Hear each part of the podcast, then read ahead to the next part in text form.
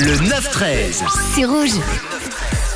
Et aujourd'hui, en ce vendredi 28 octobre à 10h36, on va partir décrypter une expression de la langue française. Les expressions, on les utilise tous les jours dans notre langage sans forcément savoir d'où elles viennent. Et là, on pioche les expressions et on va voir leurs origines. Aujourd'hui, on s'intéresse à l'expression être à la merci de quelqu'un. Ça signifie être sous la domination de euh, quelqu'un. Et cette expression nous vient du 16e siècle. À cette époque, le merci est employé euh, dans cette expression n'a rien à voir avec l'utilisation qu'on a aujourd'hui. Ce n'est pas un remerciement. En effet, merci vient tout d'abord du mot latin merces, dont le sens fut tout d'abord employé pour parler de salaire ou alors de récompense. Le sens avec les années change. Les siècles également feront changer le sens du mot pour arriver à faveur ou encore le mot grâce. Être à la merci d'une personne signifiait alors que l'on était soumis à son droit de grâce. D'autres expressions dès le XIIe siècle avaient déjà un sens proche comme crier merci qui signifiait implorer grâce ou alors son merci